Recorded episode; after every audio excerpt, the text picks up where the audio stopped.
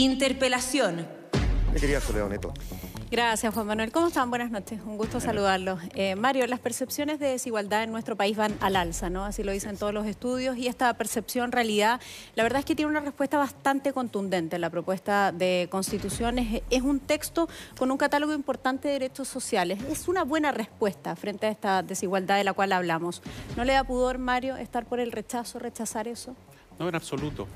Mire, vengo eh, siguiendo desde hace muchos años públicamente eh, los informes del PNUD, que creo que son los más claros respecto a lo que usted Sin señala. duda. Y los comparto 100%. De hecho, me han invitado a mí a lanzar algunos de los informes.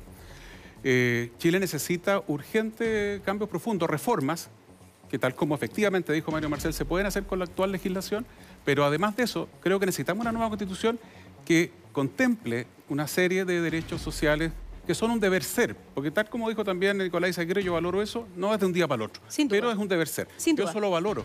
Pero es- rechazar no es eh, cerrarle la puerta a un primer paso a eso que usted mismo describe. No, en absoluto, porque, mira, el tema salud, por ejemplo, se, se instala un programa de gobierno junto con el derecho a la salud, derecho a la, a la- a la seguridad social. Me parece estupendo, ¿cierto? La integridad, la solidaridad, la- son los principios, pero después, al reglón seguido, yo estoy de acuerdo con el plan universal, estoy de acuerdo con el sistema mixto de pensiones, pero ¿tiene que estar eso en la Constitución? Probablemente no.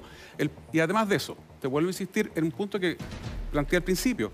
Yo creo que es súper importante reconocer que la, propuesta tiene cosas Sí, buenas. y lo voy a Y citar. esas cosas buenas yo creo que tienen que ser de la partida en el nuevo proceso que se abra después del rechazo. Lo quería citar. Me- se adelantó con las palabras. Lo acaba de decir. Esto va a ser de la partida. Solo una pregunta muy breve al respecto. Eh, a esto se refiere a los derechos. ¿Todos los derechos? ¿Quiere dejar alguno fuera? ¿Alguno que le incomode?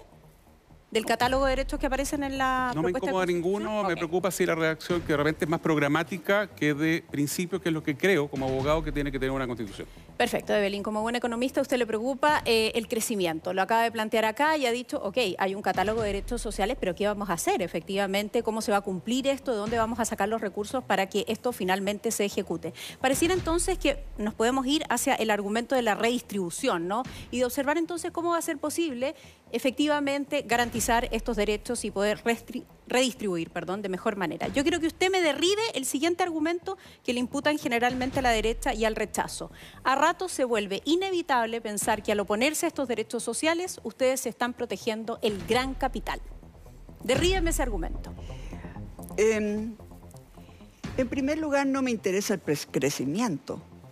El crecimiento es solamente una herramienta. Sí, claro. No es el fin, ¿no? Lo que me interesa realmente es que exista el dinero para poder darle a todo el mundo pensiones dignas, para poder tener gente que no muera en la fila, en la lista de espera, etcétera, ¿no? Ese es el sentido. Ahora, eh, eh, la verdad es que lo que importa es que eh, haya más crecimiento, venga de donde venga. Ojalá venga del gran pudiéramos- capital, venga ojalá pudiéramos, capital. ojalá pudiéramos tener mucho menos concentración de la que tenemos en Chile.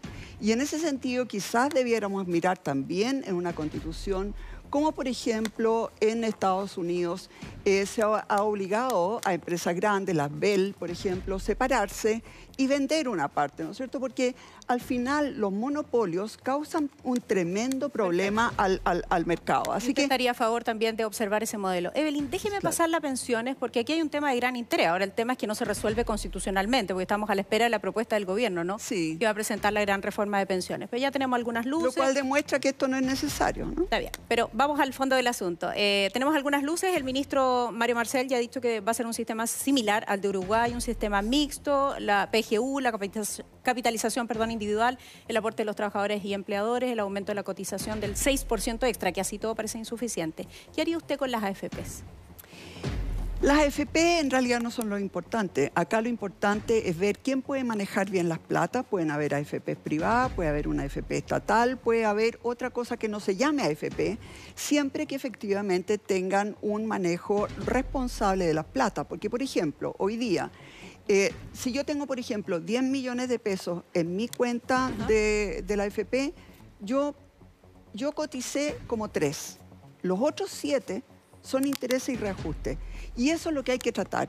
Lo que no me gustaría es que con esa plata empezaran a hacer carreteras, puentes, etcétera, lo cual significaría mucho peores pensiones para las personas. Me queda ¿no? clarísimo. Carlos, eh, buenas noches también. Buenas Entremos en el Sistema Nacional de Salud, ¿le parece? En la propuesta constitucional. Y quiero moverlo a ese tema para hablar de las ISAPRES, que están pasando por un pésimo momento, por un muy mal momento.